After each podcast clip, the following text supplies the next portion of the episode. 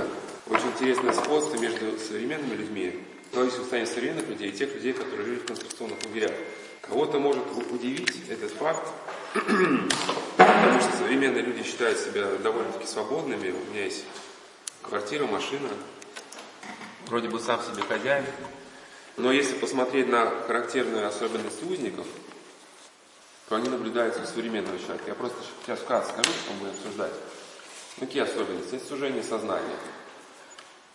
Когда в лагере человек находится, у него отпадают э, как-то сферы его личности, не связанные с едой и текущим выживанием.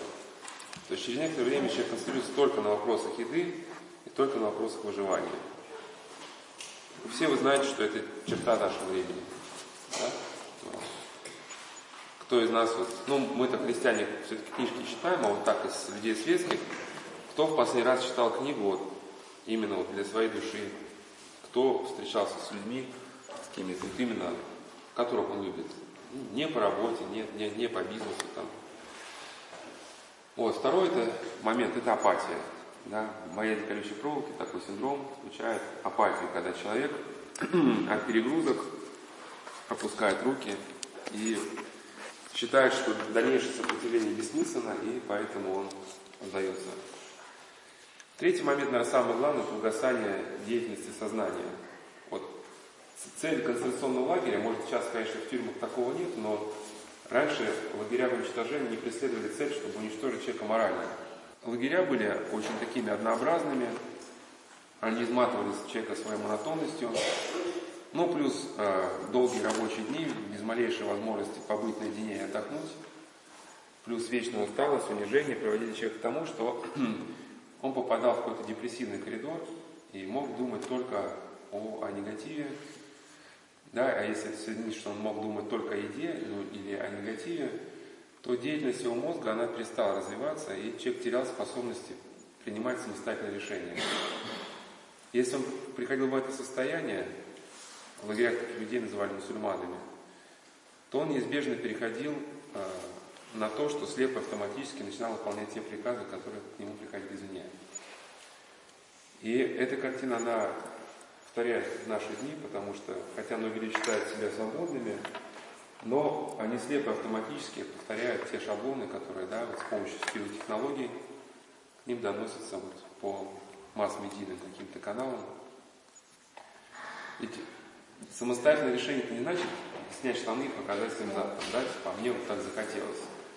Самостоятельное решение это когда у человека есть личность, совесть, система какая-то своих идеалов, к которой он стремится. И вот сохранить это все в такой сложной обстановке, принять решение, которое не будет вопреки твоей совести и которое будет по любви в соответствии с заповедью Христом, вот это и будет самостоятельное решение, то есть найти этот путь. Многие современные люди эту способность утрачивают, и они, по сути, начинают действовать как машины. И пусть нас не смущает, что у нас вроде все такие кругом, все такие самостоятельные, просто технологии шагнули далеко вперед. Если еще в начале 20 века нужны были резиновые дубинки и какие-то электрошоки, сейчас можно все делать методами мягкими, да, через медийные какие-то каналы. Смысл один, что в чеке формируется модель поведения, которую не он избирает, а которая ему навязывается извне. Просто навязать можно по-разному. Да? Можно силой, можно лаской. Ну, я часто привожу еще пример, вот отличие технологий, есть такой просто, э, примитив к мягким технологиям, есть такой термин, называется диктатура без слез. То есть классический раб, он знает что о том, что он раб, и всячески пытается сопротивляться. А диктатура без слез предполагает, что раб, он доволен своим положением и даже не помышляет о своем рабстве. И, может быть, такой классический пример, это басня Крылова про сыр и ворону, да? Вот, если бы ворона жила в эпоху классического тоталитарного строя, она бы оделась в форму СС, подняла бы середину зубиной, да, и, сколотив ворону, застала бы выпустить кусок сыра. Но лиса, она, как бы, вот если можно сравнить сейчас, она живет век сетевых технологий, она говорит, спой, спой, кумушка, да, ты так хороша, что вот. Ну, принцип, один из принципов секты, это, да, когда человек попадает в секту, убедить его, что он является таким прямо уником, разумником, что, что один на миллион. И как мы все рады, что наконец-таки нас посетил своим присутствием. И все, как только человек вот в гордость впадает, то он плывет и с ним делает, что хочешь. Как в этой песенке, да, на, на дурака не нужен острый нож, ему немножко подпоешь и делай с ним, что хочешь. А сейчас мы поговорим вот о характерах людей, которые могли вот этому воздействию сопротивляться. Сегодня мы поговорим о характерах людей, которые жили в эпоху вот этого давления и сумели сохранить себя как личности. Почему нужно э, говорить о характерах таких людей? Потому что одного ответа, как выстоять, его как бы нет, вот этого шаблона. Это вот э, равносильно ответить на вопрос, как выстоять в, в, этот, э, в условиях жесткого давления. Оно может не жестким, но может быть мягким. Мягкое, кстати, давление еще гораздо более опасно, потому что когда вас просто, ну просто жестко на вас давят, вы хоть понимаете, что происходит. А когда вас э, давит с использованием каких-то сетевых методов, вы даже не понимаете, что происходит, и как бы вы понимаете, что где-то вас обходят, но где именно вы не очень понимаете. А манипуляция, она в том и выражается еще, что человек думает, что он делает для себя что-то благое, а на самом деле он себе вредит. Вот применительно жесткое и мягкое давление можно вот так описать, что если сравнить с рукопашным боем, жесткое давление тоталитарного строя – это просто бить человека в лицо сапогом, да? А давление мягкое – это что-то внушить ему, чтобы он бил самого себя.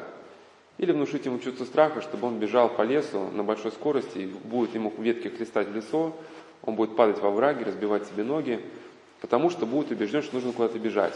А для чего бежать, куда бежать, он этого вопроса не ставит.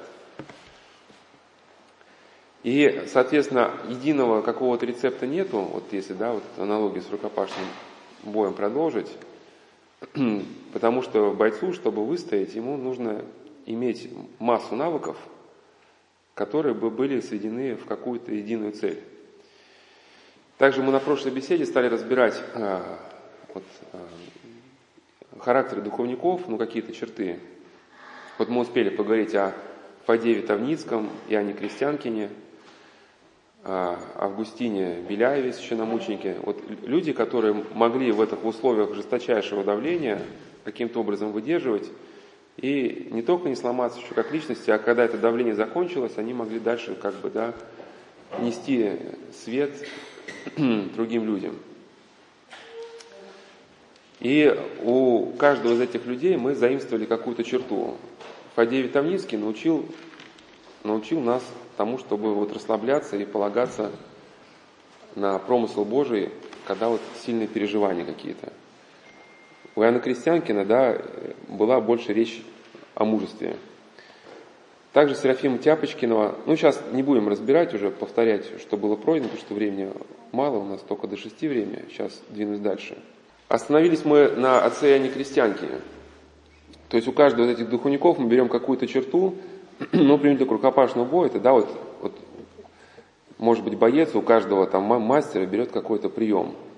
у одного мастера взял на заметку такой прием, у другого другой прием – и вот эти все черты характеров, которые мы, у, у каждого из духовников проявляются в, ну, как, с яркостью, да, у одного такая черта, у другого другая. Если мы их э, перенимаем, то и мы понимаем, каким образом можно вообще держаться на ногах. То есть, что нужно понять, чтобы держаться на ногах. Ну, совсем в двух словах, просто про один случай скажу, для чего мы это разбираем. Вот Серафим Тяпочкин, архимандрит, он 14 лет прожил в лагерях, ну, и надо сказать, что от суммы тюрьмы не зарекайся. Те, кого мы разбираем, это были не преступники, это были христиане, такие же, как мы с вами. Вот просто приехал Воронок, человека забрали из квартиры и бросили в лагерь уничтожения. Либо совсем в какую-то голодную степь, где ни жилья, ни еды. И вот для Серафима Тяпчикина была характерна вот эта черта, что любовь ко всему живущему. Не только к людям, но и к животным, и даже слепого оглохшего кота, которого его потом, когда он жил, жил на приходе, там женщины вынесли во враг его умирать, он сказал, верните и ухаживайте за ним до его смерти. Почему это важно? Потому что человек, который э, не способен любить других, он как бы и развиваться не сможет. у нас цикл был искра жизни, и э, картины мира, которая позволит ему сориентироваться в сложной ситуации, у него не сформируется. Не сформируется гибкости мышления, и такой человек, он никогда не получит помощи извне. То есть мир всегда повернется к тебе той стороной, которой ты повернулся к нему. Ну и самое главное, что если будет ненависть в человеке, то ненависть человека сожжет. Он попадет в этот депрессивный коридор, о котором мы в самом начале сказали, будет думать только о своей обиде. Ну, все мы, наверное, знаем, что такое обида. Это когда все твои творческие силы, они парализуются, ты можешь думать только о каком-то негативе, говорить о негативе, но при этом, как человек, ты не развиваешься, ты только теряешь, теряешь, что пеешь, что ты пеешь. И вот чтобы выдержать такие как бы, давления, превосходящие человеческие вообще возможности, необходимо вот не зациклиться на этой обиде, ненависти, необходимо уметь прощать. Даже, даже мучителей, даже назирателей. Потому что с точки зрения концентрационного лагеря, наоборот, лагерю или системе давления будет выгодно вызвать в вас ненависть. Ненависть не творческое чувство, она это вряд ли может согласиться, что кому-то помогает выжить. Просто когда люди будут ненавидеть вот ту самую тоталитарную систему, они не будут поддерживать друг друга, да, они не будут как-то общаться, они не будут э, читать, они не будут молиться, они будут думать только о том, как отомстить, ну в итоге будут потихоньку тупеть, сгорать, деградировать.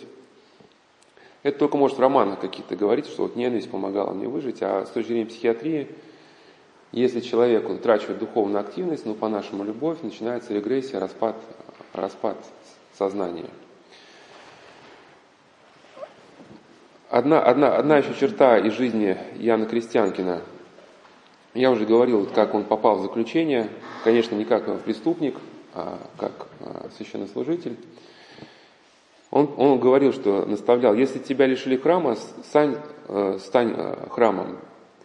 Тебя промысл Божий послал в среду неведущих Бога, покажи им Божьи дары, теплоту искренней любви, простоту, глубину, благовения, смирения. То есть он жил в окружении, ну, по сути, уголовников, Э, там мат-перемат, но так он себя поставил, что его уважали, и редкий случай, когда его не, не избивали. Да? Хотя вот если так сравнить с нами, да, вот когда мы вот в транспорте едем, там мат-перемат, мы же там возмущаемся, да, вот мы такие все себя правильные, а кругом, в общем, безбожники-язычники. Ну и, соответственно, если мы так настроимся, то и мир нам ответит тем же – Священномученик Герман Ряженцев. Э, уже вот в прошлом году я его где-то мысли приводил. Его отличает способность самое страшное негативное явление истории воспринять э, как бы со светлой стороны. То есть понятно, да, как, как вы яхту назовете, так она и поплывет. Как вы назовете какое-то явление, как вы к нему отнесетесь, от этого будет зависеть, э, будет ли оно для вас травмирующим или не будет. И это даже богословская мысль, ну, как бы мысль нам понятна, да, ее можно даже подтвердить вот, с точки зрения нейрофизиологии.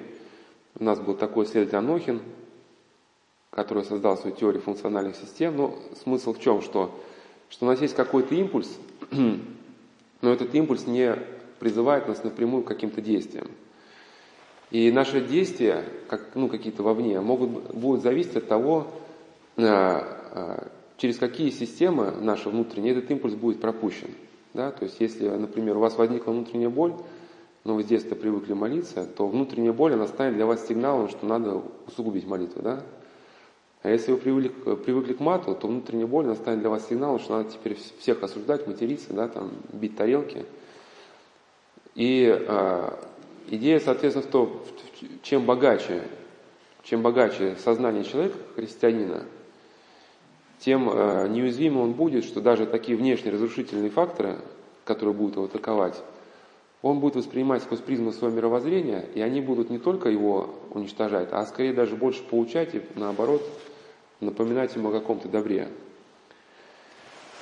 Вот у Германа Ряшенцева, у него была мысль э, о том, что даже вот эта эпоха гонений, он видел в ней некое положительное начало, что он говорит, что наша теплохладная эпоха христианская, ну, он писал, да, вот о послереволюционной эпохе, что он наконец-таки э, перестанет быть теплохладной, что воспрянет ну, христианство, да, и, очистится. В тишине заключения он пытался осмыслить происходящее. И вот как он осмысливал? Вот обратиться, сравните вот сами с собой, да, вот как, как мы воспринимаем такие скорби, если что-то что не по-нашему происходит, да, что мы себе говорим, и что вот он говорил. Какое счастье, какая бесконечная, неживаемая радость быть хотя отчасти участником тех язв, какими все исцелены. Это человек пишет из заключения. Причем не просто заключение, а там его будут убивать. Какое счастье э, и какая бесконечная, неживаемая радость быть хотя отчасти участником тех язв, какими все исцелены. И хоть маленькой частицей той могучей вечной силой, указавшей все твари вечно древний и вечно новый путь к воскресению через самоотречение и любовь. Свет и тени, видимо, неминуемо в жизни мира и в жизни отдельного человека. И блажен, кто в этих слияниях, ну то есть света и тени, и сцеплениях э, света и тьмы, добра и зла не ошибется в распознании зримой сути того, что действительно есть добро и жизнь, что действительно есть зло и смерть. Ну, многие, да, вот в церкви есть какие-то сейчас недостатки и уходят, мол, ну, раз батюшка такой секой, то я причащаться не буду, да. А он нас назвали к чему? Что разделить эту тьму и свет, идти к свету. Совершенно справедливо и то, что теперь не благоухание роз, а крепкий аромат помойки и крапивый репейник, ну, на нашем пути, да. И вместо того, чтобы ныть и тосковать о том, как хороши и как свежи были розы, надо лучше подумать, как парализовать воню помойки и во что надо одеться, если приходится в жизни идти не по роскошному лугу с душистой травой, а сквозь кусты репейника и крапивы. Ну, я прокомментирую, да, вот мы на беседах часто разбирали вот учение академика Ухтомского о доминанте, и э, основная идея, ну, это христианский ученый был, я сейчас скажу идею, а потом расшифрую, что более сильная доминанта, она тормозит менее сильно. То есть у нас если вот есть осуждение, да, это вот очаг скорее головного мозга, и все, что мы видим, если у нас осуждение сформировалось, мы воспринимаем сквозь вот эту призму очага. И все у нас не то, все там плохо кругом, батюшки такие сякие, в общем, все не так, как было до революции, ну и, ну и прочее, прочее, да. И понятно, жаловаться можно до бесконечности. Но вот если бы у человека появилась другая доминанта, доминанта, например, любви, да, то вот эта доминанта осуждения, она бы угасла. И человек, э, он бы смог э, преобразовать в своем восприятии даже вот такие какие-то совершенно страшные вещи. Вот, может, помните, да, вот эту сказку, где э, была такая чистая девочка, и одна колдунья, чтобы сделать ее страшно уродливой, положила ей три жабы, да, одну там на грудь, другие на уста, там еще куда-то там, да, чтобы эта девочка стала уродливой, в общем, такой неказистой. Но так как э, внутри она была чиста, то эти жабы превратились в три, в три прекрасных розы. Но вот также говорят, да, чистому все чисто. Вот, вот чистое око нас все смотрит чисто. И поэтому, если мы кругом видим недостатки, которые нас ну, уничтожают, э, доводят, сказать, до белого коленя, это в каком-то смысле характеризует нас как личность. Значит, вот мы внутри себя не сформировали ничего такого светлого, высокого, что нам помогло бы, да, э, на реальность смотреть с иной стороны. Логика христианской правды должна каждому из нас говорить, стало меньше храмов, сам будь и ты должен быть храмом Бога. Стал неудобен вход ко многим святыням, стань там этой святыни живой иконой. Не стало много внешнего, влияющего на э, внешних младенцев в вере, дай им то, что несравненно выше – что одинаково понятно и близко и мудрому младенцу, дай им теплоту искренней и рассеянной молитвы, и высшее изящество веры, простоту и глубину благовения и смирения. Сейчас прокомментирую. Это мысль похожа на слова Иоанна Крестьянки, то есть это было время, когда взрывали храмы, где храма практически не осталось. То есть действительно не стало каких-то православных братств, не стало библиотек, не стало ничего того, что нам бы могло как-то напоминать о христианстве. Да? И вместо того, чтобы жаловаться, да, вот люди в своих семьях должны явить какой-то вот этот идеал, чтобы и окружающих людей, если нет книг и нету храмов, да, как бы помогать им, вот, э, являя в своей жизни какой-то идеал. А сейчас я приведу более подробно какие-то черты характера схиархимандрита Космы Смирнова.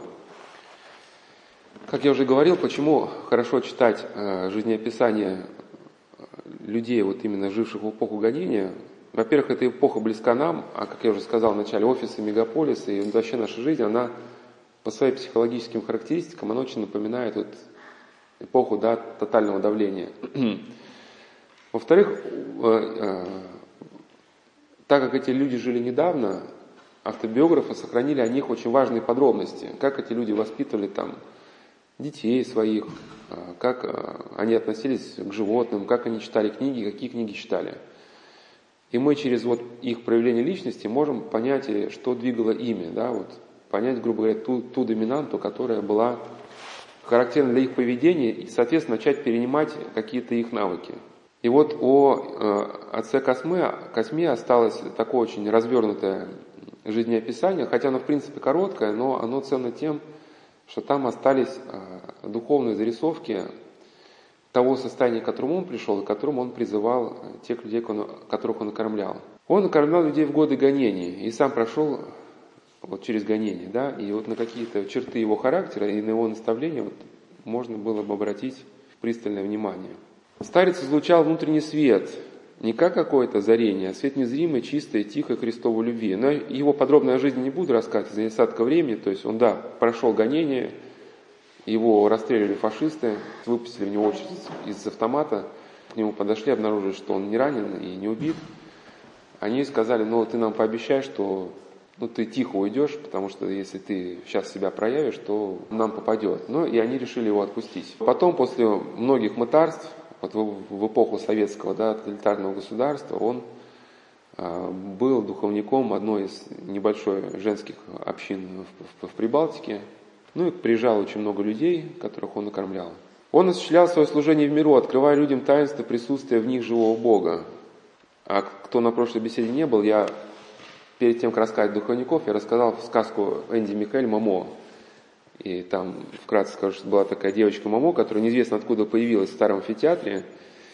И люди, которые входили в состояние безумия, потому что ну, такие серые господа их убеждали, да, все спешить, спешить быстрее, да, люди переставали любить друг друга, они гнались только за успехом, ну, входили в состояние психоза, теряли себя, а когда приходили к маму, они как-то себя находили. Ну, вот у нас это символ вот этого старого амфитеатра, где жила девочка Мамо, это символ, да, церковной ограды, в которой человек, попадая, встречается с самим собой. А духовник – это тот, кто должен привести человека да, вот, к Христу, и встретив Христа, человек и встречается с самим собой. Значит, он открывал людям таинство присутствия в них живого Бога.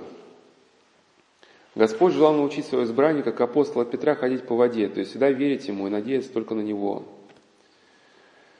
В годы стремительного расцерковления народа было крайне необходимое служение любви. Ну, почему именно служение любви? Потому что когда вот активно работает какая-то атеистическая пропаганда, вот мы, я уже сказал, да, про эти функциональные системы Анохина, то даже какие-то богословские слова, когда к человеку обращаются, он их воспринимает сквозь призму уже вот, э, тех идей, которые в него была, была вброшена, да, атеистических. И если он уже настроен, что его будут обрабатывать попы, которые всегда там обрабатывали народ, порабощали, то он, соответственно, будет настороженно относиться к любым словам. А служение любви в чем заключается? Что, например, пастор, он ничего не говорит, но он собой является идеал. И если у тебя есть глаза, хочешь ты не хочешь, то ты вынужден ну, признать, что человек да, является в себе идеал. Вот здесь Рафим Роуз говорит, что почему подлинные христиане были ненавистны тоталитарной системе. Почему они уничтожали? Потому что один такой христианин мог нейтрализовать целую большую кампанию какой-то атеистической пропаганды. Да? То есть люди можно морочить голос сколько угодно, если они просто посмотрят на подлинного христианина, они видят, что в реальности все это существует. Да? И вот это очарование пропаганды на нас пойдет. Любовь к служению, то есть э, к общению с паломниками отец Косма пронес через всю свою жизнь. Оно было прообразом его выхода в мир и его старческого служения в нем. Он твердо стоял в истине, поступая самым драгоценным, что дал Господь всем нам, внутренней свободой. По 58 статье э, он был выслан э, в лагеря Беломор-канала. С великодушием праца Ива он принял все утраты, не взроптал на Бога, был спокоен, всецело предав себя его благой воле. Неизвестны его подробности пребывания его в тюрьмах и лагерях, ибо в годы гонения на церковь он не имел возможности говорить об этом открыто, а те, кто испил с ним чашу страданий, почти все уже умерли. 20 сентября 43 года рижским епископом Иоанном он был назначен в Спасо-Преображенскую пустынь в Волгунской волости Метавского уезда. Потом был возведен сан игумена в 53 году. С этого времени началось возрождение пустыни, духовно и материальное, превращение ее в духовный центр не только для жителей Латвии, но и всей страны.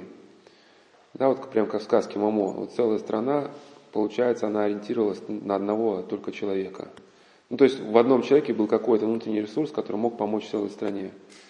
Формальной задачей отца, а, отца Космы, как духовника, было отправление монастырских служб. Но на самом деле новые условия существования церкви требовали от него самых неопределенных форм служения миру. В эти годы проявилось его призвание как старца. На него была возложена большая ответственность помогать всякому человеку, который жаждал личного духовного возрождения, помочь каждому человеку стать личностью перед живым и личным Богом. Вот я прокомментирую. Вот даже с точки зрения психиатрии, вообще высший этаж личности у человека появляется, когда человек знает ответы на вопросы, кто я, куда иду, для чего я сюда пришел, да, и какое мое ну, предназначение. То есть, если эти вопросы не ставятся, если у человека ответ на эти вопросы нет, или он даже никогда не думал, то высшего этажа личности, который позволит такому человеку выжить в жесточайших условиях, у него не будет. Да, и можно предположить, что когда человек окажется в условиях экстремальных, то он скатится либо в панику, либо озвереет от голода, да, будет разлагаться. Народ Святым Духом узнает, открывает своего Божьего, ну, Божьего избранника. И открывает его радость, потому что через Божьего избранника приходит в мир божественная любовь как жизнь, которой можно реально приобщиться, хотя бы на время, которую можно созерцать как духовную красоту. Та малая человеческая любовь, в которой живет мир, требует восполнения божественной любовью. То он считал главным в своем служении. Он считал борьбу за человека, за то, чтобы каждый человек стал богоподобной личностью. Личный Бог должен встретиться с лицом, а не с личиной. То есть, да, вот, действительно, вот, если сейчас каждого из нас вот спросить вообще, ну, ты, ты, ты кто и что ты любишь? Ну, какие у тебя предпочтения, какие ты книги читаешь, да? Большинство современных людей на эти простые вопросы ответить не способны. Они начнут цитировать, что они читали, там, какие-нибудь посты, там, да. То есть, по сути, своего взгляда на мир, оно не сформировано. И здесь могу даже, может, это, конечно, не очень будет удачный пример, но он такой очень яркий. Это из фильма «Умница Уилл Хантинг», там про мальчика-гения, который он любил доводить психиатров и когда одного, ну, был хулиган, хоть был гений, но хулиган, ему психиатру попросили, ну, наставить этого мальчика на путь истины, потому что задатки у него большие, научиться он как бы, ну, служить обществу он не хочет, грубо говоря. И этот э, умница Уилл Хантинг, когда приходил к психиатру какому-то, он изучал его концепты, читал его книги, ну, и его же оружием доводил его до белого коленя. И умница Уилхайдинг, он в этом эпизоде, про который рассказывал, он напоминает такого ну, классического психолога, которому кажется, что он сейчас человека по полкам разложит. Он заходит в кабинет психиатра, видит там картину, что лодочка, которая э, вот, в морской пучине да, обуревается волнами. И он начинает раскладывать эту картину по цветам, как бы, ну как вот, да, как психолог считывая эту картину, говорит, что ты написал эту картину в период кризиса, что-то у тебя с женой, что ли, было – и этот психиатр говорит, там, замолчи, что она тебе изменяла, да, ха-ха-ха. Ну, в общем, доводит этот психиатр до белого коленя и гордый уходит. Ну, и э, один лауреат Нобелевской премии, который курировал этого мальчика, он говорит своему другу психиатру, говорит, если ты во второй раз с ним не будешь встречаться, я это пойму. Он говорит, нет, почему, мы с ним встретимся еще раз. И они встречаются в парке, и этот психиатр говорит очень хорошие слова, говорит, знаешь, Уилл, когда ты меня тогда распек, я всю ночь переживал, а потом я к чему-то пришел и успокоился, и спокойно заснул. И знаешь, к чему я пришел? Когда я гляжу на тебя, я не вижу зрелого, уверенного в себе человека, да? Я вижу лишь испуганного мальчишку, ну, который просто прочитал много книг. Если я тебя спрошу про войну, ты мне начнешь цитировать там Оливера Твиста что-то, да? Если я тебя спрошу про любовь, ты мне начнешь читать сонеты Шекспира. Но ты никогда не пережил, что такое любовь. Вот э, твоя супруга никогда, ну ты не пережил, что такое, когда твой друг умирает у тебя на руках, и когда ты теряешь свою любимую жену, которая умирает от рака, да? И он говорит, что ты, Уилл, как человек мне не интересен, да, потому что ты знаешь только какие-то книги и не можешь мне сообщить ничего, что я не могу почерпнуть в книгу. Вот если бы ты сказал мне о том, кто ты и что интересует лично тебя, вот тогда бы ты был бы мне интересен, да. И, к сожалению, многие современные люди, вот, личности в ней как таковых не раскрылось. Да, вот есть какая-то личина, сформирована медийными технологиями, ну и уже каждый человек, исходя из своего статуса, ну, понимания статусных каких-то отличий, он выбирает, что для него выгодно нацепить. Вот задача духовника увидеть вот ядро личности в человеке и помочь этому человеку раскрыться. И, соответственно, если такой человек раскроется, то в экстремальных ситуациях он уже найдет выход. Как вот я говорил, что принцип духовнический, можно научить человеку, дать ему ответ на тысячу вопросов, да, на его каких-то, а можно научить его думать, и он ответ на тысячу вопросов уже найдет сам. Его келья, пустынька, стали местом, где люди освобождались от рабства греху. В страну несвободы они возвращались свободными, окрыленными, преображенными. Он хотел, чтобы все приходящие к нему люди общались с Богом лично, не отдавая этот драгоценный дар кому-то другому. Он стремился привести человека к Богу, чтобы Бог стал ему настолько близким, чтобы он мог бы сказать ему, как псалмопевец Давид, «Боже, ты, ты Бог мой». Ну, вот здесь даже вот эта аналогия с Уиллом Хантингом, она тоже где-то здесь, ну, прослеживается. Хотя там, конечно, речь не шла о вере, но, в принципе, где-то вот этого психиатра можно, со светской точки зрения, подобить отцу Косме, потому что он этому Уиллу поставил вопрос, только один вопрос, Уилл, что бы ты хотел делать лично ты в жизни? Потому что так как у Уилла были гениальные вообще мозги, то от него хотели, чтобы он работал в каких-то крутых отделах ЦРУ, там расшифровывал бы, да, какие-то там э, перехваты, шифрограмм. Его приглашали в крупные корпорации на ведущие там посты, а, аналитика. А, и когда Э, к этому психиатру обратились, он говорит, я не хочу искалечить еще одного молодого человека. Да, понятно, что можно его куда-нибудь засунуть в какую-нибудь корпорацию, но будет ли это его место? И весь фильм стал вопрос, Уилл, что хочешь делать лично ты? И под конец он вроде бы находит себе работу, а сам Уилл поссорился с девушкой, которого любила. И этот психиатр говорит, Уилл, это действительно хочет то, что ты хочешь? Говорит, да, ну, наверное, это то, что я хочу. Ну, тогда, говорит, иди туда. А потом уже в заключительной сцене, когда он приходит, а, значит, э, что-то там его спрашивать, он говорит, ну, Уилл, ну, спроси себя, вот, как ты сам, что тебе вот твое чутье говорит? Он говорит, ну, я хотел бы быть пастухом овец, ну, начинать юродствовать. И психиатр говорит, стой, я тебя выгоняю, не хочу больше с тобой говорить, все, пошел вон отсюда. Говорит, почему ты меня выгоняешь, почему ты меня выгоняешь, ты же мой друг. Он говорит, я тебе задал один вопрос, а ты мне отвечаешь там тысячи как бы каких-то моментов, вместо того, чтобы ответить на, ответить на один единственный вопрос. Ну и в конце фильма Уилл понимает, что первое, что он должен сделать, это вот помириться с той девушкой, которую любил и которую вот, да, скажем, разорвал отношения. И так же, как Феофан Затворник говорил, да, что духовник, э, ну, я своими словами мысли передам, он не всегда может э, закрепощать духовное чадо какими-то правилами внешними. Потому что когда ведь ситуация бывает непредсказуемая, ну, это мысли в наставлениях Авы Дорофея просматривается, ему было так отвечено, что если у человека будет какое-то ну, предписание, какой-то непредвиденная ситуация, совесть скажет тебе одно, да, а ты будешь закрепощен каким-то предписанием. И вот нужно прислушаться к совести. Конечно, здесь мы говорим не, не о патологических случаях, когда да, человек делает то, что только он хочет. Ситуации бывают просто разные. Важно здесь человеку научить прислушаться к голосу своей совести – а духовник уже нужно для чего? Да? Что когда человек он говорит, что вот я поступил-то так-то так-то, мне совесть сказала то-то, то-то. И бывает совесть, так называемая совесть лукавая. То есть это вот некие отпечатки наших прошлых страстей, даже демонического внушения, которые человек принимает по ошибке за свой голос совести. И уже духовник человека учит действительно, какие мысли исходят от него, какие не от него, какие это отпечатки страстей. Когда старец встречал попытки нарушить это святое правило жизни, личного общения с Богом и с ближним, с самим собой, он разумлял человека. Он пресекал магическое отношение к себе, к таинствам, которые он совершал. Порой делал это с доброй шуткой.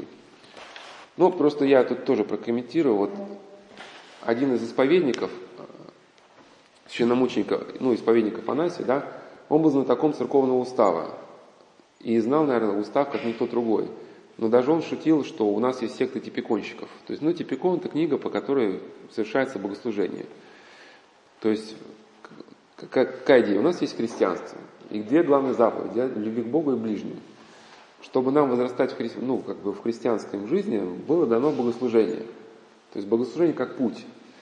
Но некоторые, вот он, отец Косма пресекал магическое отношение, да, И люди, ну, например, которые участвуют в богослужении, например, начинают ругаться, что кто-то не так поет, начинают обзывать, что кто-то не так что-то делает. Ну, или, или для них вот, вот эти ну, какие-то моменты ну, формальные становятся вот чем-то главным, а главнейшие заповеди о любви к Богу ближним уже как бы вообще выкидываются, да? И совесть своя тоже она выкидывается, и человек начинает обзывать других, оправдывая это вот тем, что он, мол, здесь он там староста или еще кто-то, да? Ну и понятно, это же получается ситуация абсурдная.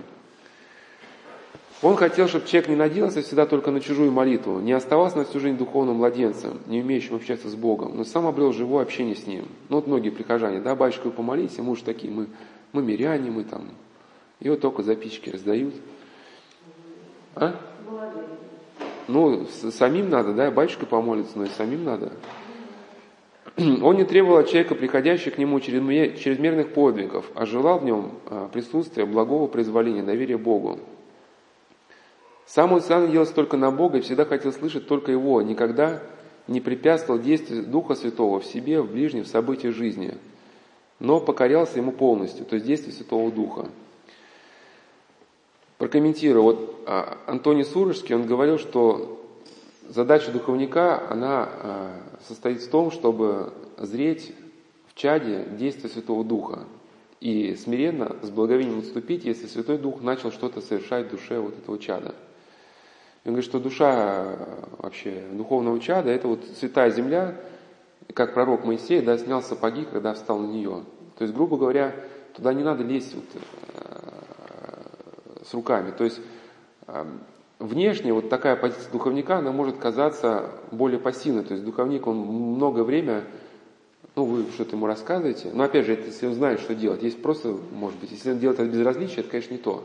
Но если он понимает, что у вас происходит, то он много времени может не говорить ничего.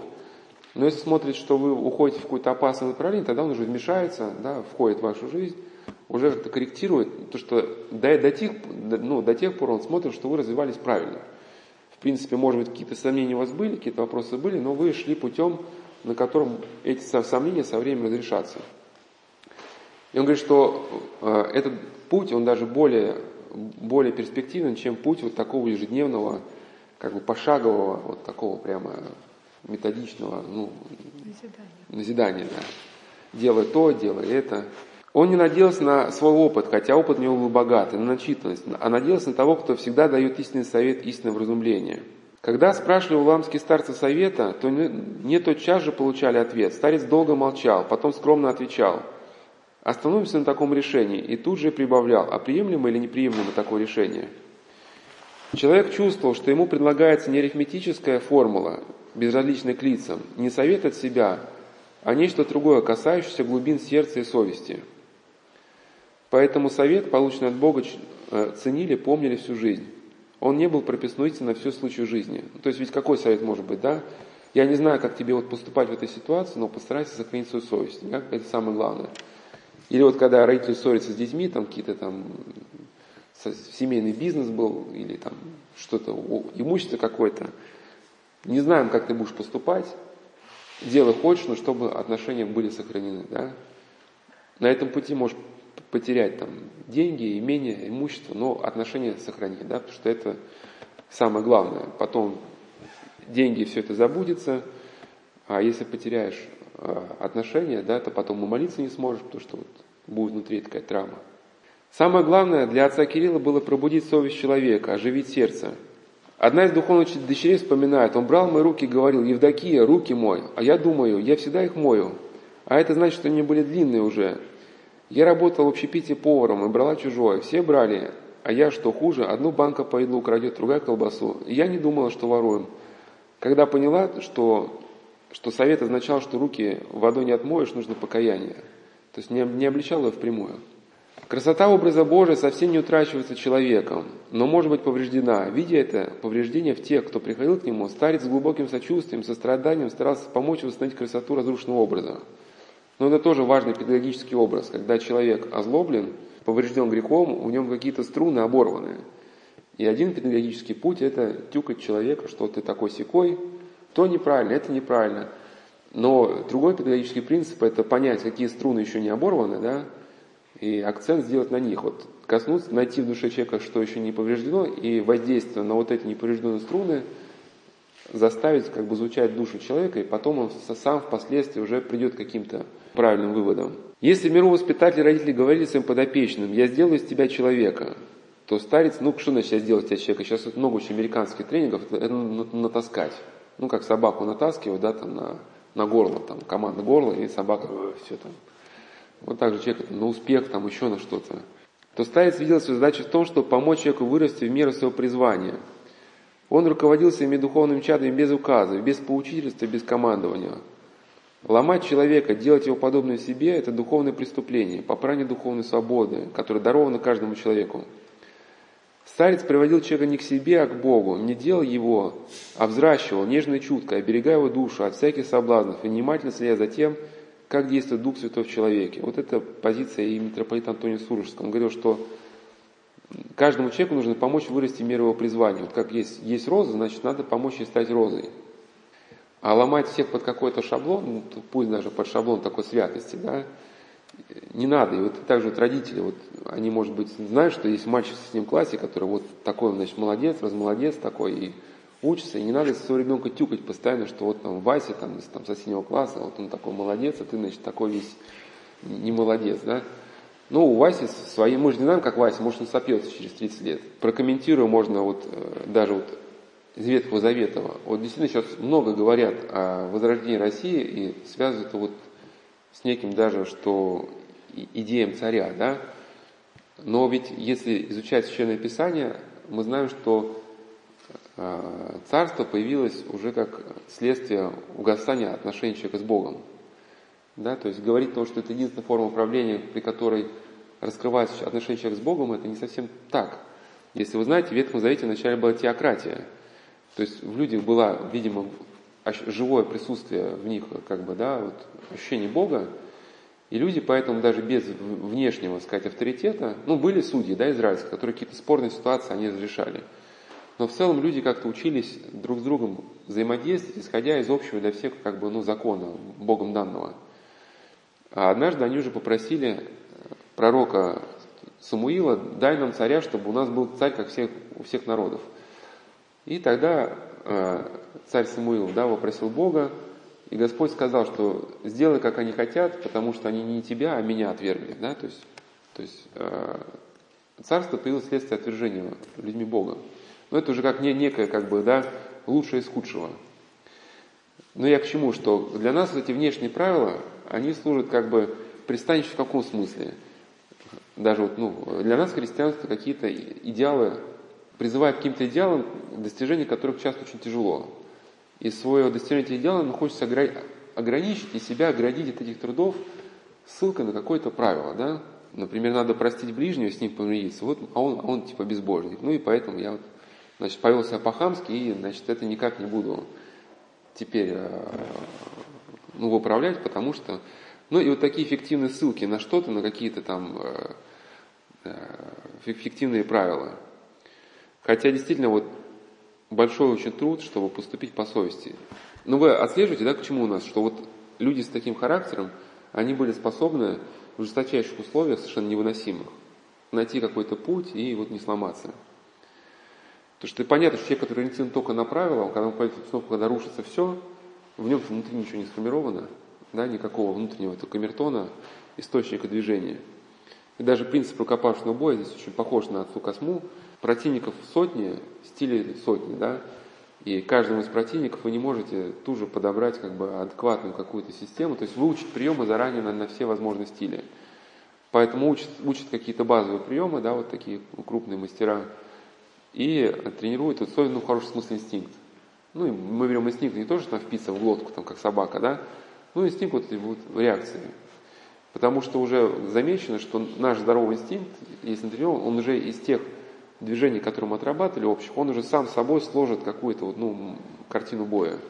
Также у нас есть какие-то фундаментальные принципы, да, не разрывать отношения с ближним, не поступать против совести. А как мы поступим в каждой конкретной ситуации, мы еще не знаем, она еще ситуация не настала. Мир не только обступил пустыннику, но и проник в нее в образе тех беженцев, которые приютили сестры, в образе тех паломников, которые жаждали научиться э, жить с Богом. Ну, Прибалтика тогда еще в те годы еще не, не была вот настолько затронута тоталитарным строем. Э, детям, приезжавшим вместе с родителями в пустыннику, он старался привить навык трудолюбия, служения. Жили без пышности, скудно, тихо, молитвенно, мирно. Даже баночку маленького э, меда пожертвовать сестрам, которую не казалось невозможно было поделить поровну, поделили, растворив по благословению батюшки в воде. Батюшка ничем не нарушал этот э, дух скромной пустынной жизни, наоборот, приносил в нее своим подвигом стяжание постничества еще больше дух аскезы. Смирение, терпение, послушание стали считать главными в духовной жизни. Когда были какие-то неприятности, вражий нападение, отец Кирилл, ну это до схемы, после схемы, уходил в затвор. Закрывался в келе, никого не принимал и не выходил, пока все не утихнет. Ну вот прокомментирую. Вот был такой э, э, священник, иеромонах отец Нестор, он служил в селе Жарки, э, был убит, но уже практически в наше время. Он мечтал о муческой кончине, но ему говорили, что и не мечтай, будешь всю жизнь тянуть лямку приходского священника. Но так сложилось, что в ночь перед гибелью у него было 12 гостей, и один из них был Иуда, да, его шофер был 12-й, и отец Нестор служил в военной разведке, вот, в ВДВ, и мечтал построить ну, санаторий, там, дом, дом ветеранов, вот, где-то вот, в какой-то местности, да, чтобы вот ветераны войны, они могли, ну, видимо, речь шла о ветеранах Афгана, могли вот, действительно получить уход, поддержку. А шофер, узнав, что отцом Нестором получил от богатыря крупную сумму денег, он уже пришел с подельниками, и они его убили. Но идея, я в чем комментирую, что отец Нестор был очень таким благодатным священником, к нему очень много людей приезжало советоваться. Но когда он понимал, что он уже больше вот этого, э, ну все равно даже разговоры вроде по делу, они все равно пустошают. Да? Язык сравнивают с этой отцы с дверью бани. Чем чаще открываешь, тем больше тепла уходит.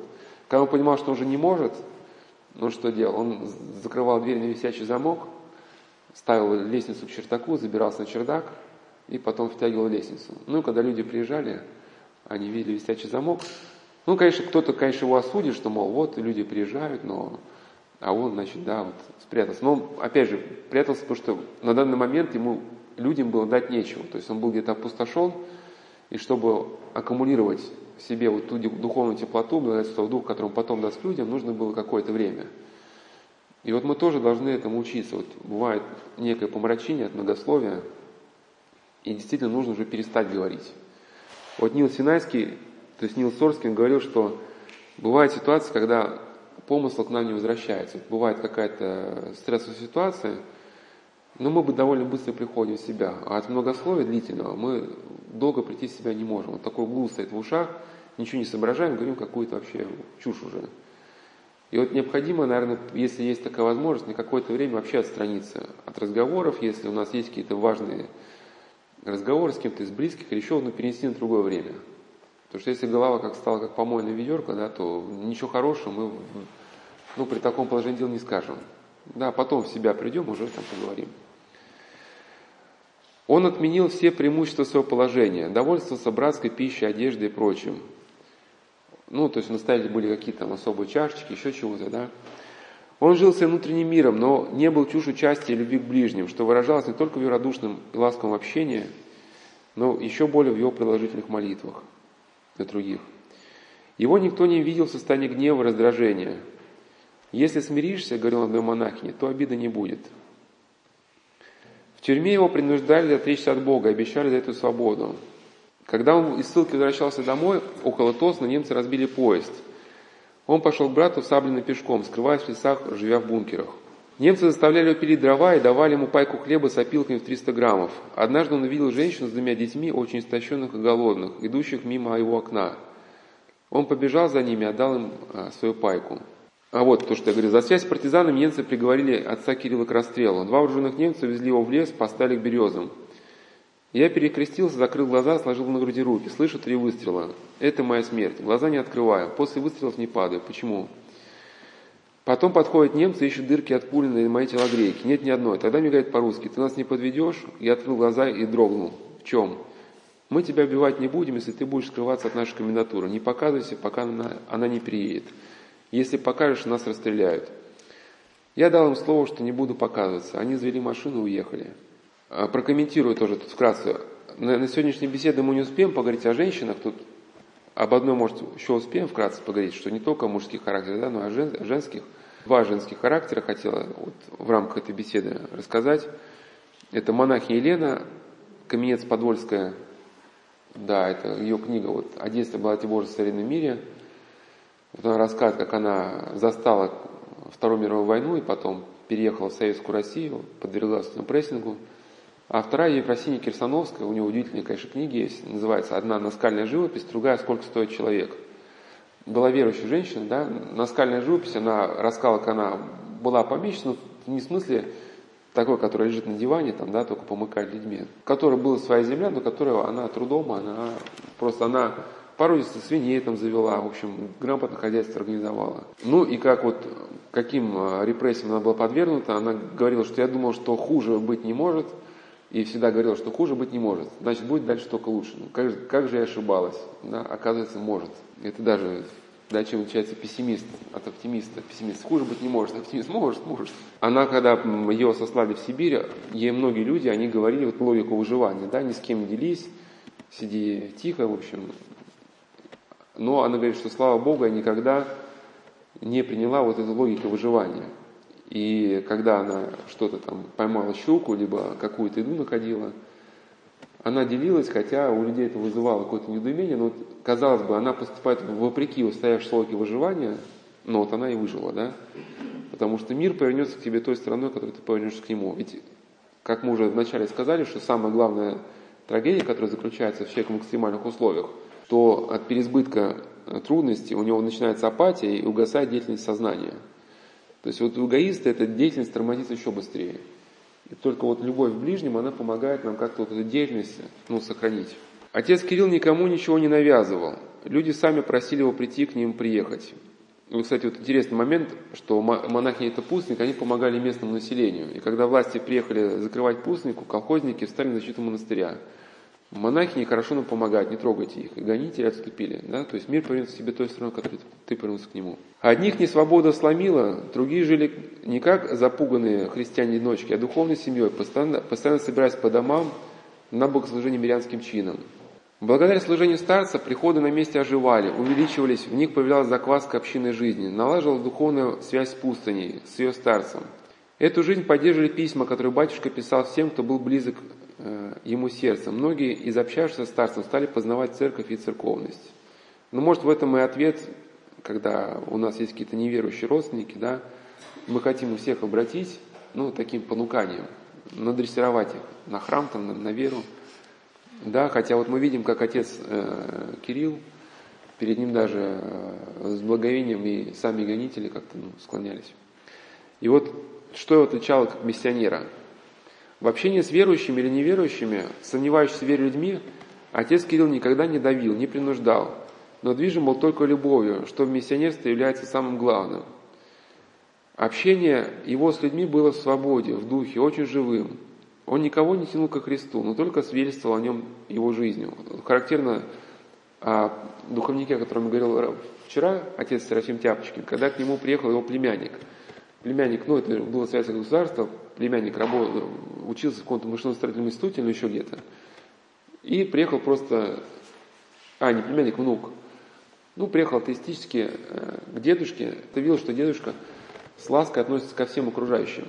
И вот такое отношение его заставило задуматься очень о многом в жизни, потом он стал священником. Отец Кирилл не был искусен в проповедях, редко произносил их. А, он очень многое объяснял человеку без слов, пишет отец Георгий Блазма, так как мало кто умеет объяснять словами. Его отличает от других э, духовных лиц то, что он никогда не учил. Проповедовал в нем все, и душа, и тело, и дух. В его глазах все видели сияние вечной жизни, доброту. Никогда не видел этого человека равнодушно, безразлично, вспоминает отец Георгий. На каждого человека, э, человека отец Кирилл смотрел очень внимательно, с чувством глубокого уважения и интереса. Этот взгляд был, не, этот взгляд был снизу вверх, не только в буквальном, но и в переносном смысле. Вот мы в беседах часто говорили, вот, вот эта идея академика Ухтомского, доминантное лицо другого, то есть способность во всех обстоятельствах жизни суметь прислушаться к ближнему, да, и переключиться в жизнь другого человека.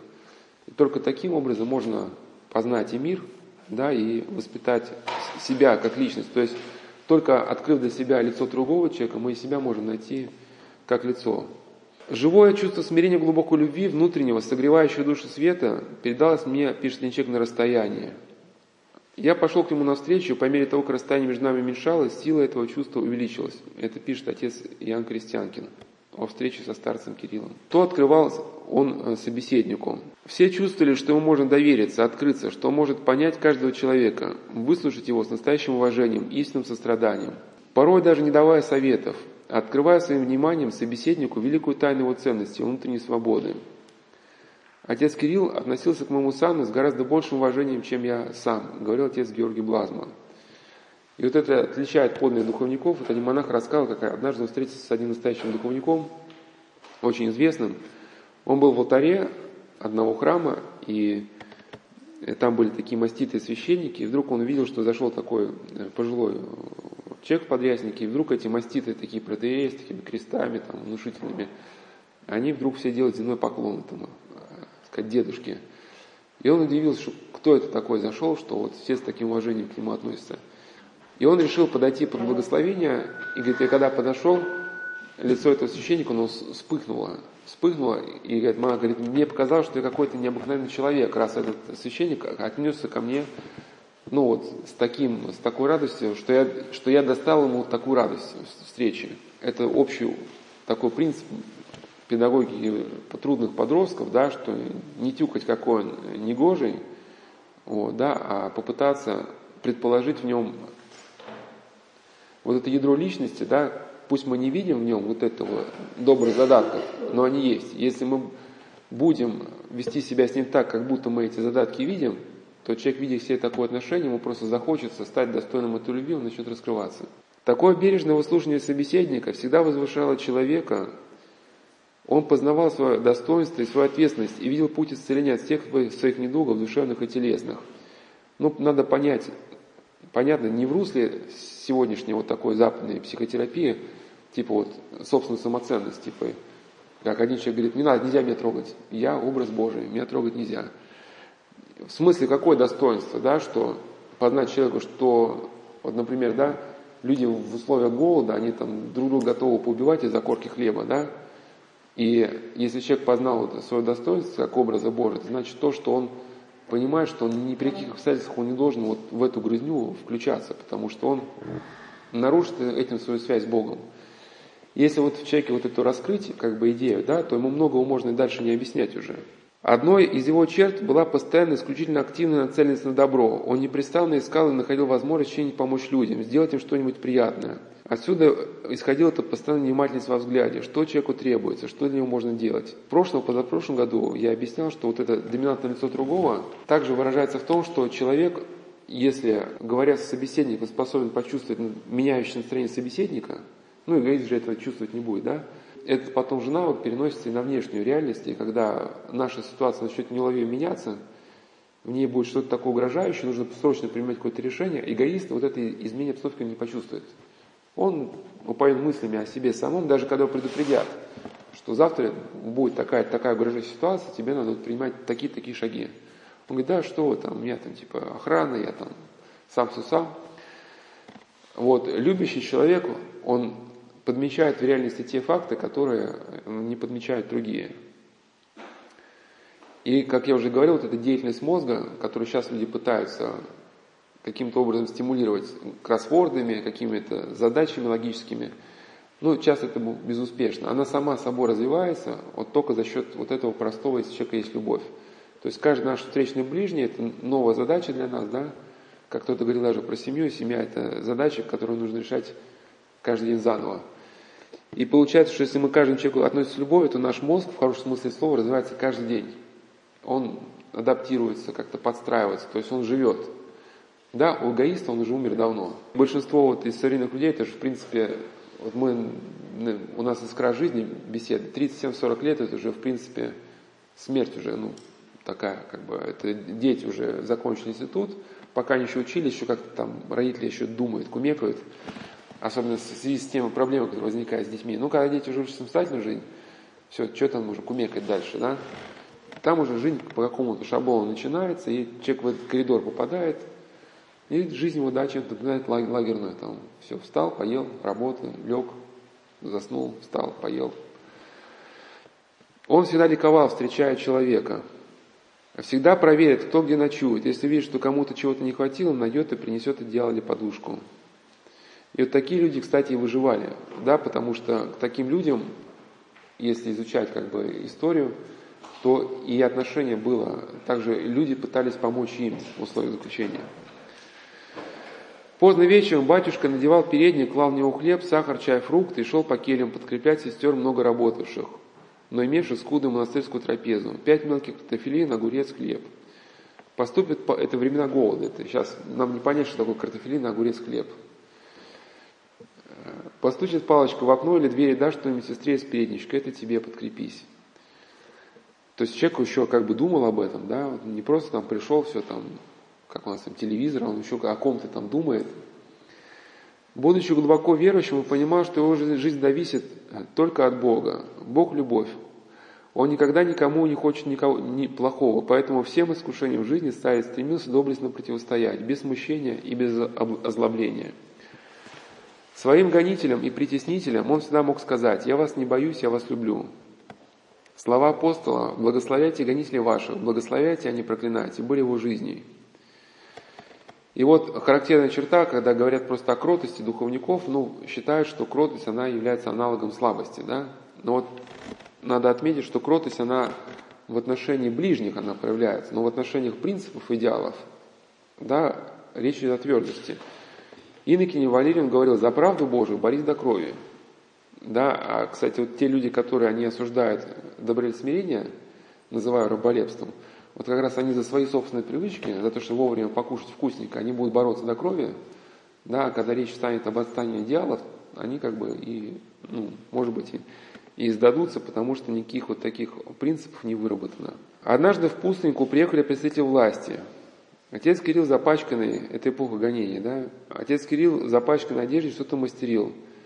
С раздражением они спросили его, где здесь у вас Кирилл? Нам надо с ним поговорить. Батюшка ответил, сейчас он придет. И поспешил переодеться, а гостей позвал попить парного молока. После беседы с отцом Кириллом гости успокоились и, удивленные миролюбием, покинули обитель. Ну, надо понять, что это не внешне просто было такое лебезяние, ну, лебезил, да, что было какое-то миролюбие. Еще очень важный момент вот о инославных. У нас тоже вот это вот дискуссии, вот мы тоже любим открывать дискуссии там с инославными, со старомобрядцами, доказываем. А вот если обратить внимание на отца Кирилла, как он вел этот, на этот вопрос отвечал. У отца Кирилла не было страха перед инославными, инославными, потому что он был глубоко православным. Отсюда его свободная открытость человеку и нового христианского исповедования, умение открыть истину православной церкви. Вот он сам ее нашел, и поэтому мог ее донести как бы и без многих слов. В Пустынку постоянно приезжала медсестра из Риги, Клавдия Штессингер, православный муж, который Иван Юрьевич был ветеранин. На этой почве у них был разлад. Познакомившись с отцом Кириллом, Иван Юрьевич полюбил старца, православную службу. Отец Кирилл не раз долго беседовал с ним, но без всякого давления – Ивану Юрьевичу открылась тайна истинной церкви, он пожелал принять православие. В ночь после присоединения он увидел сон. Очень высокая стена, не перелезть. Кто-то говорил ему, а все-таки ты ее перелезешь. И он перелез. Вкратце о Гавриле Ургибадзе. Гаврил Ургибадзе, кто не знает, он причислен к лику святых. Это грузинский святой, жил совсем недавно, буквально вот совсем недавно умер. Есть документальный фильм о преподобном Гавриле. И тоже есть э, некие черты, которые позволяют понять, что, что помогло ему выстоять. Ну, кстати, если подытожить с Хермита Космова, то есть вы поняли, что человек выдерживает тогда ситуацию, когда в нем раскрылась вот эта идея внутренней свободы, ну, свобода не вседозволенности, а что ты можешь сохранить духовную свободу в любой обстановке. То есть свободу выбрать добро, несмотря ни на что. Вот к этой мысли пришел известный священник, отец Павел Овсянников, был настоятель Э, православного храма в Амстердаме. Как раз он в советские годы был с такой смутной статьей посажен в, тюрьму, ну, он был солдат, за пропаганду американского образа жизни, еще за что-то. Он говорит, об американском образе жизни ничего не знал, ну, а, за, за, за неповиновение, ну, по, по воинской службе. Ну и когда он так, кстати, даже с таким юмором, с таким добродушием пишет в своем заключении, то, сидя в общей камере, я поделился со своими накамерниками своих взглядах на, типа, поделился мыслями о устройстве государства. Да, мои сокамерники поделились это с, с администрацией. И, и, и, и я пошел в, концлагерь, в карцер.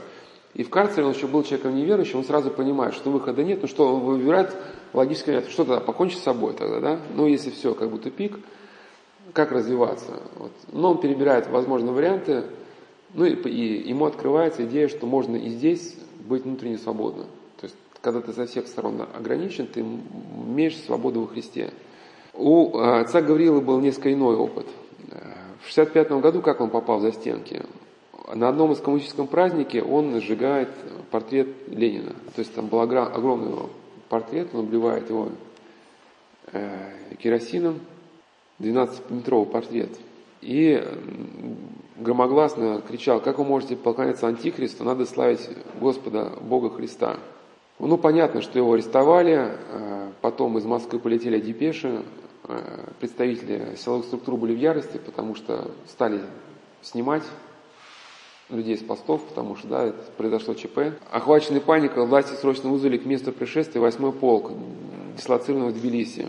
Солдаты на бронемашине приблизились к неподвижно стоявшему отцу Гаврииле, к отцу Гавриилу. Надо сказать, что еще до этого происшествия он никого и ничего не боялся.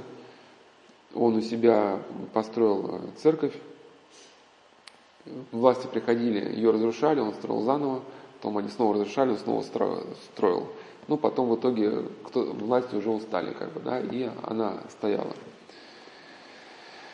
Его э, ломали, ломали, и был направлен на принудительное лечение в психиатрическую клинику. Вот в прошлом году мы на этой теме изоляции закончили. Да, кто не знает, у нас практиковался метод давления на человека, это э, принудительное лечение в психиатрических клиниках. Сами представляете, как, как, какая масса, сказать, возможностей находится в руках у работников таких клиник, когда человек полностью в их власти, не имеет связи с внешним миром, то есть делай с ним что хочешь. Там была и стоматология без наркоза, то есть сверлили зубы по-живому, и, или вот как люди расскажут, что они пережили, то есть в комнате плотно стоят кровати, ну, и людям вкалывают какое-то значит, вещество, которое вызывает неудержимое желание ну, активно двигаться. И вот люди входят в неадекватное состояние, начинают активно двигаться в этом маленьком помещении. Представьте, что, какое-то сумасшествие. Сознание Ну вот многие, многих ломали. Но вот я просто привел рассказ людей, которые вот там приходили к мысли, что, что надо приходить к молитве. Это один человек, ему хотели дать высшую меру наказания, но потом один врач его спас, написал ему диагноз, да, какое-то психиатрическое нарушение, и он был послан на принятое лечение, ну и там стояла задача его, в общем, разложить как личность, и он просто описывал вот это состояние, когда него вкалывали эти препараты, что он просто ну, реально тупел, и тогда он понял, что если он не будет молиться, он просто сойдет с ума. То есть он садился, ставить не мог, потому что его шатало, и начинал вот это правило 150 раз Богородица Дева радуйся. И два года его пичкали препаратами, но вот сознание как бы оно его не покинуло. Ну были и другие примеры. Ему сломали челюсть, несколько ребер, но не смогли сломить его несгибаемый дух. Без помощи Божией он не выдержал бы истязаний и побоев, ударов по голове ногами. В конце концов, страдальца отправили в изолятор комитета госбезопасности и посадили в камеру смертников. Здесь не стеснялись ни пыток людей, ни, ни их убийства подземной камере было очень душно. Здесь обитало множество крыс, стены кишели паразитами, вокруг была ужасная грязь. Отцу Гаврилу давали только заплесневевший хлеб и воду. Мучители не стеснялись применять различные методы, чтобы воздействовать на психику, испугать, привести к потере душевного равновесия, подчинить к себе. С первых же дней началось постоянное психологическое давление. То обманом, то руганью угрозами старались поколебать его твердость. Ну, мы не знаем, как отец, что было именно с отцом Гавриилом, но в прошлогодних беседах, вот в последних про изоляцию, я вот рассказывал то, что как бы, о чем люди, ну, высказывались. Вот отец Засима Сокур принес пытку, называлась «Музыкальная шкатулка».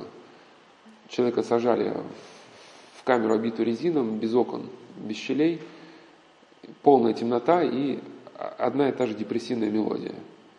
Ну, мы начали, да, вот с этой идеи депрессивного коридора, то есть ваше сознание замыкается на вот эти несколько аккордов депрессивной музыки, и со временем эта депрессивная музыка подавляет все ваши мысли, у вас крутится только вот в голове вот эта идея какая-то, да. Ну, и люди через какое-то некоторое время сходили с ума, начинали бросаться на, на эти стены, обитые резины.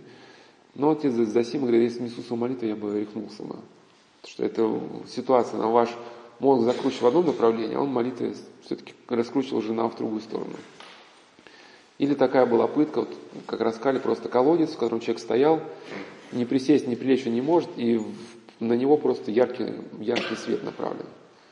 Теряется ощущение времени, вы теряете вообще понимание, кто вы, где вы. Ну, через некоторое время люди сходили с ума. Потом был переведен в общую камеру. Я просил у Господа, что Он презрел на меня, и Господь благословил меня и дал мне силы. Постоянно молитва и упование на Бога дали ему удивительную силу. Что только не собирались с ним делать, как только не попирали ногами человеческое достоинство.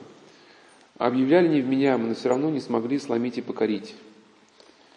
Вот было даже довольно очень примечательно, сейчас я не помню, меня сейчас э, с собой вот это медицинское заключение, сейчас я пролетаю до конца, если нет, своими словами скажу. Почти никто не выдерживал методов допроса, которые применялись э, сотрудниками госбезопасности. Бюро расследований хотело официально объявить отца Горилла сумасшедшим, а его веру безумием. Слава о стойком монахе и его правдивые слова не давали права подчиниться присланному из центра советской системы приказу ну, о расстреле. То есть как, какой-то уже авторитет имел среди населения.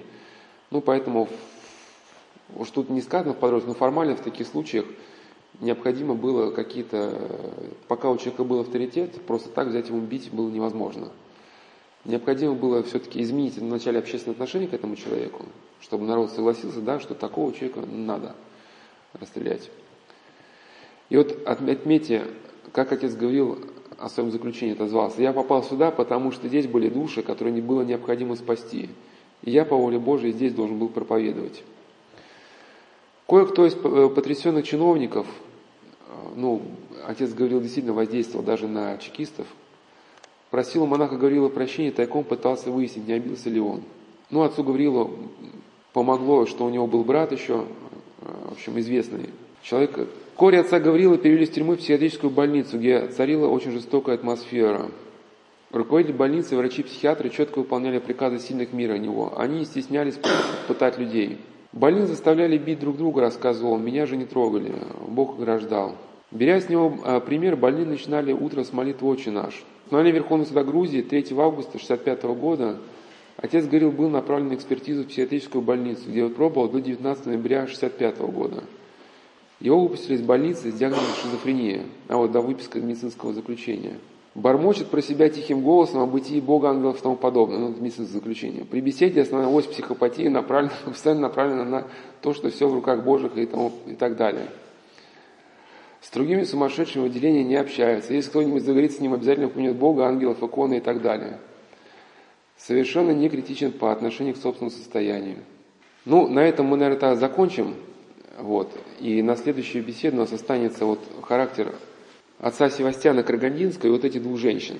Об отце э, Гавриле, конечно, надо говорить еще отдельно, вот, там другие беседы еще будут, где о нем сказано. Если подытожить его пример, да, концепция бесед, одна, одна из мыслей у нас э, такая фундаментальная, о том, что проблема критической ситуации, она решается еще до критической ситуации. То есть наша беда, что мы часто какие-то критические ситуации воспринимаем статически, а надо воспринять динамически. Я сейчас поясню как. То есть, когда мы попадаем в какую-то безысходную ситуацию, мы отчаянно пытаемся найти выход из нее. Но мы не всегда даем себе отчет, что эта ситуация сформировалась, потому что мы шли уже определенным путем в течение нескольких лет. Да? Соответственно, человек добродетельный, который вот начал с детства, например, там, не совершает зла в отношении ближних. Он в те сферы, где происходит ломка человеческих характеров, он даже в принципе не попадает. Да? И в нужный критический момент так как он, у него есть навык молитвы, навык поста. Соответственно, если не навык поста, навык преодоления каких-то решений. Все-таки навык владения собой. И все-таки э, уже так как он никогда в жизни старался не поступать как сволочь, уже о нем какая-то информация тоже просачивается, и к нему начинается обратная связь с теми людей, с которыми он оказывается. Люди начинают помогать ему, делиться с ним информацией и так далее. То есть можно сказать, что человек добродетельный преодолевает критическую ситуацию еще до того, как он в нее попал. Ну, также какой боксер может сказать, что выигрывает поединок еще вот за 5-10 лет до этого поединка, да, когда вот он начал вдумчиво тренироваться. А есть категория боксеров, которые, став чемпионом, начинают там выпивать, кутить. И поэтому, когда решительный бой проигрывает, можно сказать, что этот бой он проиграл еще заранее. Да, когда вот именно принял решение о том, что теперь пора расслабиться. То а, отец говорил, что отец мамой видели, что они еще до того, как попали в критическую ситуацию, не можно сказать, уже ее преодолели. Да, и поэтому ну, это и для нас урок, что если мы еще здесь, сидя на ровном месте, будем ну, поступать так по-сволочному, не будем прощать людей, вот будем следовать своим капризам, то у нас сформируются какие-то навыки разрушительные, которые в критическую ситуацию они нас подведут. Мы потеряем самообладание, сломаемся, да. И если, соответственно, мы все-таки стараемся жить, не факт, что вот мы пойдем тем путем, который вот прошли люди, которых я сейчас говорю, ну, как говорится, от тюрьмы с умы не зарекайся. И христиане всех эпох, не все они предполагали, что вот именно в их эпоху откроется гонение. Да? Ведь мы же читаем революцию, как революция произошла, это буквально считанные месяцы, весь отлаженный механизм империи просто рухнул, просто рассыпался, да, вот до нуля почти. Сейчас представьте, в Москве отключат электричество на сутки, что будет. Вот просто, просто отключат электричество. Даже сейчас не говорим там о каких-то, о каких-то глубоких катаклизмах. Вот, то есть выживет только человек, который вот не потеряется. И самая, может, главная идея да, нашей беседы, это чтобы выжить, необходимо сохранить эту способность чувствовать социальную ситуацию, это чуткость к ситуации. Но эта способность сохранить только у людей, которые чутки к своей совести, да, и чутки к ближнему, у которых сохранится любовь. Потому что они тогда способны вот эту чувствительность э, не потерять.